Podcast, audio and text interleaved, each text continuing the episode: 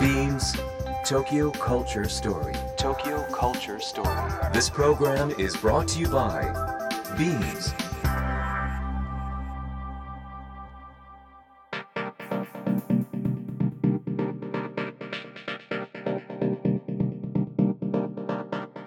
ビームスコミュニケーションディレクターの土井博志ですビームス東京カルチャーストーリーこの時間はおよそ30分間さまざまなジャンルのイノベーターとともにお届けしていきます、えー最近はですね本当にあのーまあ、新しく、えーグローバル戦略という部署に、え私今仕事に就いておりましてですねさまざまな国内外の企業の方々とのお仕事というのをスタートしております、まあ、ここで、えお話しさせていただくゲストの方ともお仕事をですねぜひぜひしていきたいなと思っております、えーそしてこの番組は毎月さまざまなテーマをもとにゲストの方とのトークを展開していますが今月のテーマはファッションとテクノロジーの今後今日はゲストにデジタルハリウッド大学学長杉山智之さんをお迎えしますビームス東京カルチャーストーリースタートです Imagine the culture of the future. Beams Tokyo Culture Story. Tokyo Culture Story. ビームス。ファッション。現代においてそれは単なる服の話ではなくテクノロジー教育食アート音楽スポーツビジネスなどとソーシャルに結びついた私たちの生活に深く関わる文化。ファッションを通して文化を作ってきたカルチャーショップビームスが描くこれから。そして未来はビームス東京カルチャーストーリー。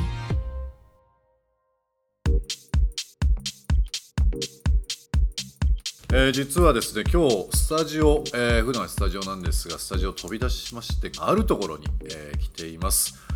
えー僕すごい好きな場所ではあるんですけどもたくさんの、えー大学が立ち並ぶお茶の水と世界に誇るポップカルチャーの中心地ともいえる秋葉原。湯島天神神田明神、えーロシア正教会などもいろんなあの建物素敵な建物もある場所そんなところにある、えーデジタルハリウッド大学に来ております。もう中入ったの初めてで、えードキドキしておりますけども。さて、えーそんな中、えー本日ゲストにお迎えしているのがこのデジタルハリウッド大学学長の杉山智之さんにお越しいただいております。どうも、はい。こんにちは。よろしくお願いします。よろしくお願いします。すごい素敵な場所でデジタルハリウッド大学、皆さん多分、えー一度は耳にこうされたことあるかと思いますけども学長の杉山さんの方からですねこのデジタルハリウッドという大学、どんな大学っていう、えーそうですね。お伝えいただけますかね？まああの元はですね、1994年の秋からはい。デジタルハリウッドという学校を僕が始めたんですけれども、えーそれはもうこれから21世紀になったらコンピューターで何かものを表現することが、まあ、当たり前になるというふうに思って、でもまあ習う以上はとりあえずその仕事に結びつかないとみんなやる気がない、起きないだろうからと思って、まあ、いわゆるコンピューターグラフィックスアニメーションを作るっていうのの一つ、それからもう一つがちょうど立ち上がってきた、まあ、その頃はホームページって言いましたけど、ええ。ええまあ、ウェブサイトを作ってみるってそういうのが2本立てでほとんど社会人の方ですね受けに来たのは。あそうですか、はい。今あの94年、えー開校開学ですね、はい。えーもうずいぶん前の話になるかもしれないですけどやっぱりこの前後でコンピューター、まあ、Windows うはじめですけども、はい。すごくこう日本の中でも世界的にもキーになる年ですよねそうです。94年えというのは。94年の年末にあのいわゆるソニーのプレイステーションはい、セガのサターンっていうのがはい、出ていて、セガサターンありましたね。それでもうなんかリアルタイムの CG でゲームやるのがそこから当たり前になってくるんですね、ですからゲーム会社も全部 CG を作れる人が大量に必要になるのが95年からでそれからちょうどですね、えーいわゆる商用のパソコン用のウェブブラウザーが最初に出たのも94年の年末なんですね。あのネットスケープナビゲーター、ええ。バージョン1.0ってやつなんですけど、はい。そして年明け懐かしく覚えてますそうですね。年明けて Windows95 ですから、年明けで95ですよはね、い、なのでもうそこからダーッと全てが始まったっていう。もちろんその人類の歴史という部分になると、もう本当にちょっとした一瞬のこのタイミングかもしれませんけども、我々のこの人として人類としての歴史の中でものすごく大きいこのそうです。12年になりますよね。はい。94年だから日本の感覚で言えば平成の30年間のええ。そのいわゆるテックというかデジタルを中心としたテックのその充実度このね30年の発展はとんでもないですよそうね。ですよね、はい。まさにその杉山さんはこの黎明期を作り上げてこられた第一人者だと思いますしもう本当にあの道なき道を作られてきたというふうに思うんですけど。そうですね。ただまあ本当にこう今みたいな時代が来ると信じていたのであの実は94年の秋、まあ、パソコン教室みたいな規模から始まったんですけど、まあ、その時から21世紀のどっかの時点では大学院を作ろうと思ってたんですね。あそうですなので取材に来てくれた記者さんにもそんな夢を語ったんですけど、えで僕気が長いので2010年代ぐらいになったらもしかして文部科学省も変わるかなと思ったらあの小泉さんという小泉政権が出てきて、はいはい小泉政権。はい構造改革特区っていうのをやっていただいて、ありましたね。えなのでちょっと手を挙げて、株式会社なんですけどいわゆる文科省の大学院を作っていいですかって言ってまあいろいろ半年間大変にあのやり取り文科省とはありましたけどもご理解をいただいて2004年に、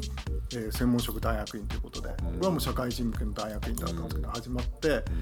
でもその時にもう留学生たちもなんかあのこういう CG とかウェブサイトとかだけじゃなくて日本ですからやっぱり日本のアニメとかえ。そういうのをやりたいとかっていうのも多くてええでもやっぱりこの急に大学院からじゃちょっと無理なのでと思って、それから日本の子たちは日本の子たちで自分たちが作ってるものは世界に出せるチャンスがあるのにどうもこうこもってるなってのもあったので、ちょっと国際的な感覚を持った4年生大学を作った方がいいんじゃないかなと思ってちょっとこの会社の規模から言ったらもう背伸びをしたんですけどあの2005年の4月に、え4年生の大学を、4年生大学。はい、秋葉原の駅前でオープンしました。いろいろ学ばれるう学生さんいらっしゃると思うんですけど具体的にはどういったものを皆さん勉強されたり学ばれたりやはりですねデジタルハリウッドはやっぱ CG が1個強いというのがあって、コンピューターグラフィックスをもうやりきって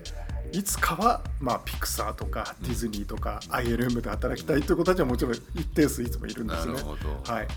それから当然ながらプログラミングがねもう重要なので、プログラミングをマスターしてそれで何かやりたい。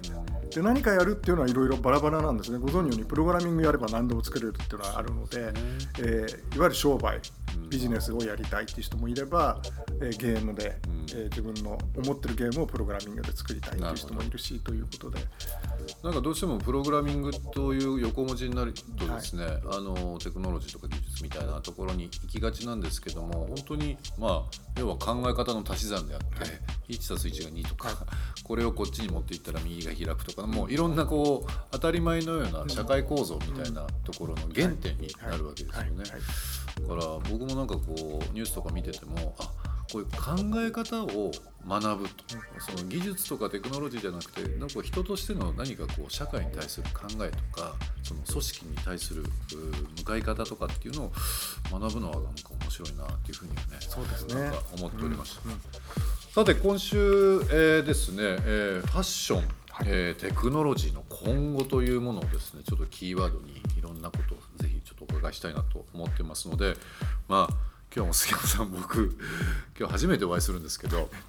素敵なお召し物をされてて ファッションとテクノロジーってまさに杉山さんにお伺いするのっていいなっていうふうに勝手ながら 思っておりましたけども洋服お好きですか？好きですねやっぱり、はい。なんかこうどうしてもまあ僕もそうですけども黒い服って今日もちょっと黒今日真っ黒です、ね、はい。あの着てらっしゃいますけど、はい。割とこうプレーにポンと落としあのシンプルに着てしまうところあるんですけど、袖元とか今日はもうシルバーアクセサリーはいもそうでした、足元、はい。コンバースとスニーカーも剥がれてる、あの具体的に言うとむちゃむちゃ好みです。あそうですか。ありがとうございます。のであこの人ファッション気が合うなと思いつつ今日ちょっといろいろお話しさせていただきたいなと思いますけども、えーファッションとテクノロジーの今後、はい。えーまあ、我々ビームスもですねもう長年もう40数年このファッションというところをですね、えービジネスとしてやってますしいろんな文化を伝えてるんですけども本当にこのテクノロジーっていうのが2000年以降ですかね特にそのファッション分野とか我々ビームスとしても非常にこういろんな影響良き影響を与えてきたなというふうに思ってはいます。特に杉山さんの方にちょっといろいろお伺いしたいんですけども、このテクノロジーの進化もう半年1年というかもう昨日今日明日みたいな多分進化の仕方だと思いますけどもファッション業界にもいろんなこう影響を、まあ、僕も思うんですけど杉山さんもそう感じてらっしゃるんじゃないかなと思いますけども具体的にですねそのテクノロジー目線で見る最近のファッションとかちょっと気になるキーワードとかもしあればですねいろいろお伺いしていきたいなとわかりました。思うんですけど。はい、そうですね。あの僕らがそのテクノロジーっていうのをファッションで意識したのっていうのはやっぱりこうスポーツウェアみたいなことが大きかったですね、やっぱ機能ということであのまあ、僕はもう66歳なので自分のファッションの出会い方っていうのはなんかこう素材が本物っていうのがすあってそういうのがちゃんとこう月刊誌とかに詳しく説明があったんですよ。なので、えーセーターだったらなんかアーガイルのとかシェットランドで取れたラムがいいんだよとかそういうこうこう習っていく。教えを受けてこれがいいというのがありましたよね。そう。そうですね。ハリスツイードっていうのがあって、はい。それでいつか大人になったらスーツ作るんだみたいなの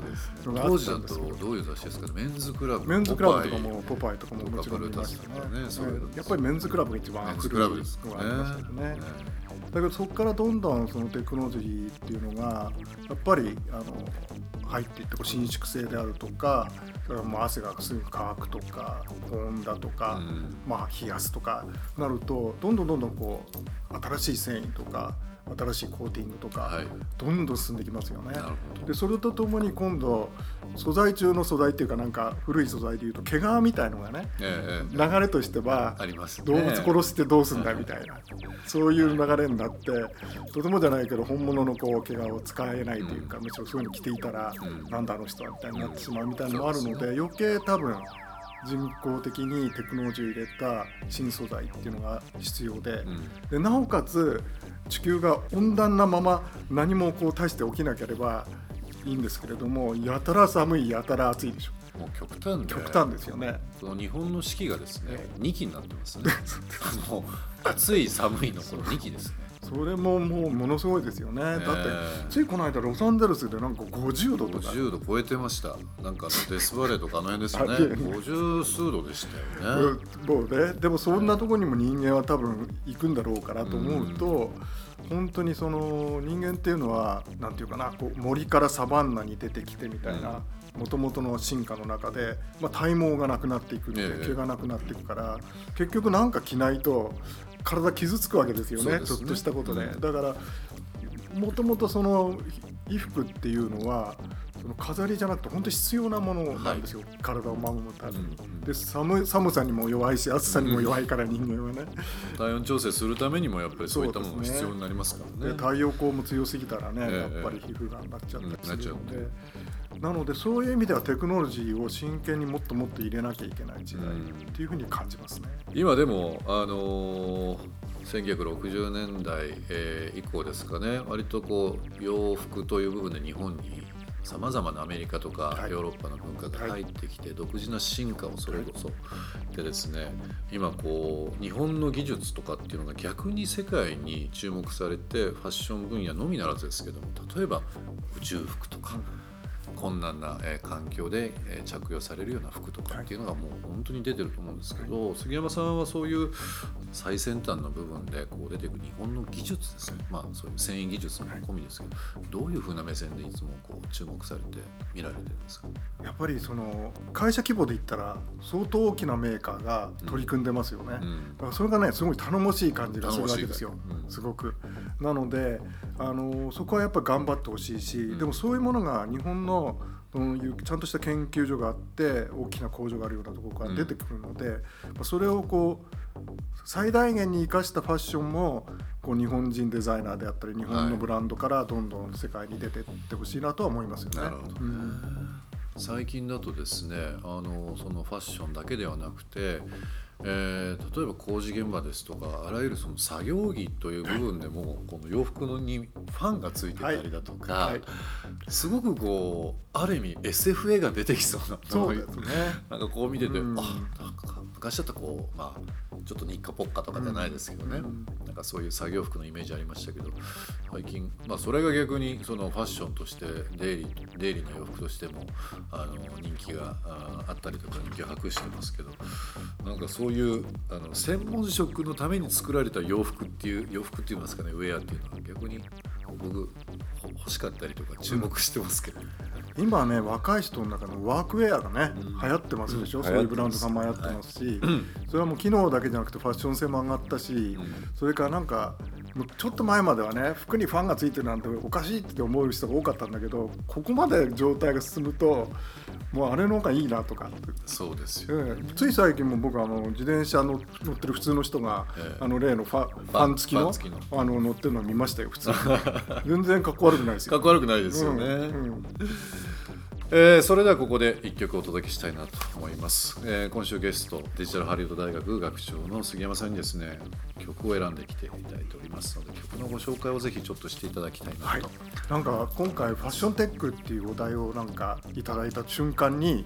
あの思い浮かんだのが笠井公子さんの「バイブレーション」っていう曲なんですけど、はい、僕らはリアルタイムで聴いていたしあのアルバム出た時に聴いているしで後々こうクレジット見てあ曲達郎さんだみたいな。ということで、えー、笠子バイブレーションお願いします。Beams Tokyo Culture Story. Tokyo Culture Story.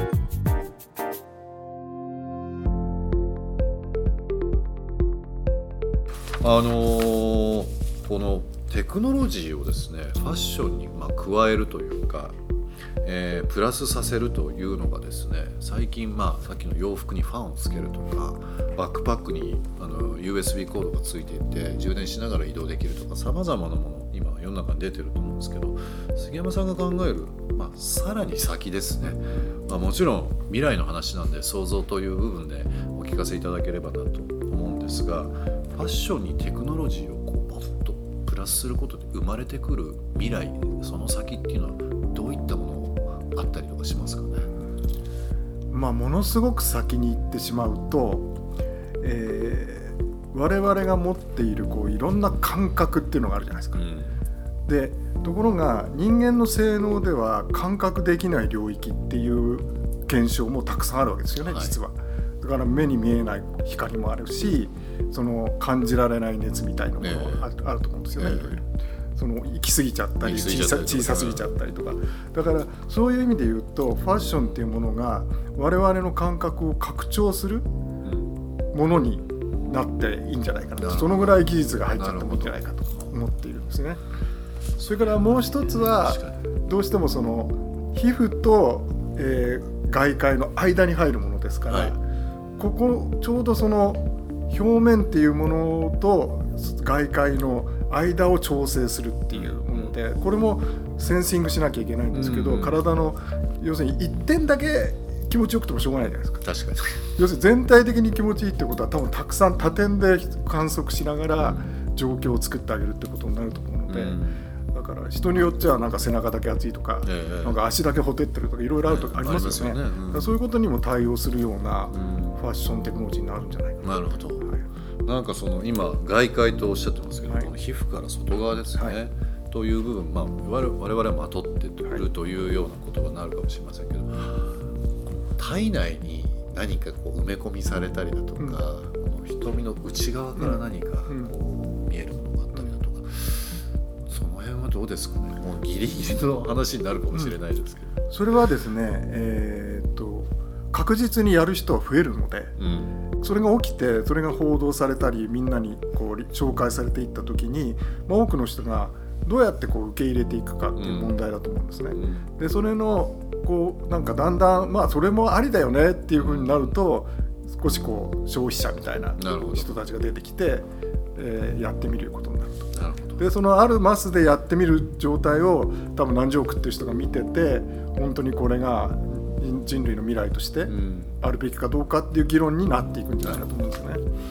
このあの学長されてるデジタルハリウッド大学の方でもこういうファッションとかの切り口でデジタルを考えたりっていうのはやっぱりあったりするんですか？もちろんそうですね。そうですか。専門で今やっているオルガさんっていう助教の女性の、まあ、研究者、ええええ、兼開発者がいてなるほど、ええ、やってますね。逆にあのビームスもですねいろんな今お客様にこう情報はもちろんですけど商品とかアイディアとかコンテンツっていう部分をお伝えしているのでぜひですね今のそのオルガさんオルガ、えー、先生ですね。先生です、えー、まあ、杉谷さんももちろんですけどもなんかこう日々キャッチボールさせていただいてちょっとワクワクするような商品企画とか将来当たり前のようなものになってるかもしれないもの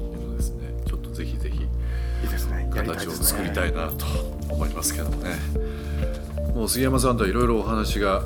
盛り上がってですね。全く時間が足りそうなのでまた別枠でしっかりお話しさせていただきたいなと思いますけども、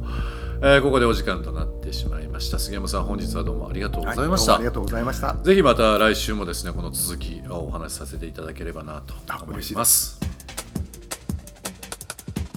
Beams Tokyo Culture Story Tokyo Culture Story This program was brought to you by Beams ビームス東京カルチャーストーリーお送りしているのは大貫太鼓で都会ですいやこの曲本当に好きなんですよね、えー、杉山さんが選曲ですねされたのが笠井紀美子さんの「バイブレーション」ということで同じく1977年にリリースされたこの曲を選曲しております。1977年私が生まれた年になりますね、えー、この